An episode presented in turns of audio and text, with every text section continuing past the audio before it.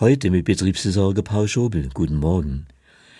Ich habe im Urlaub mal einen alten Lehrer getroffen, der mir sagte, er träume noch immer, fast 20 Jahre nach seiner Pensionierung, von der Schule. Es sei in diesen Träumen stets der erste Schultag nach den großen Sommerferien, und er habe darin immer viele Ängste.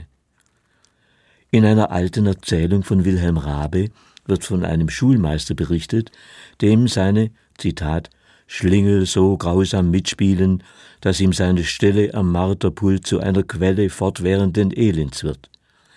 Er befinde sich mit der Bande solch junger Geister in einem immerwährenden Krieg. Am Ende seines kurzen Lebens, wie Wilhelm Rabe es beschreibt, lässt er den Lehrer sagen, Hungrig nach Liebe bin ich gewesen, durstig nach Wissen und voller Sehnsucht.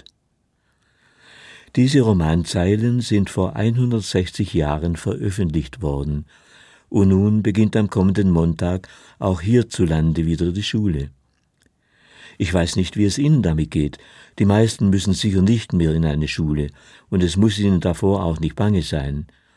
Ich kann nur ahnen, mit welchen Gefühlen Sie sich an Ihre eigene Schulzeit erinnern. Jeder hätte wohl einiges zu berichten, und sicher gibt es da gute und weniger gute Geschichten von all den Erfahrungen, die Sie mit Lehrkräften, Klassenkameradinnen oder Freunden gemacht haben. Aber auch heute finden sich in Klassen und Lehrerzimmern, auf Pausenhöfen und Schulwegen Menschen, die hungrig nach Liebe sind, neugierig auf Wissen und voller Sehnsucht, wonach auch immer. Das möchte ich Ihnen gerne ins Gedächtnis rufen oder, wenn es das noch gäbe, ins Poesiealbum schreiben. Wenn Sie Eltern schulpflichtiger Kinder sind, sehen Sie die Lehrkräfte Ihrer Kinder nicht nur in ihrer Rolle als Zensurverteiler, sondern als Menschen. Und wenn Sie als Lehrerin oder Lehrer nun wieder vor der Klasse stehen, sehen Sie hinter dem Störenfried das zuwendungsbedürftige Kind.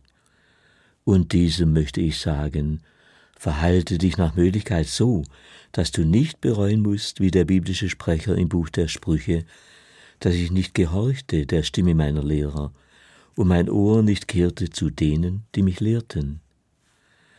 Paul Schubel, Böblingen, Katholische Kirche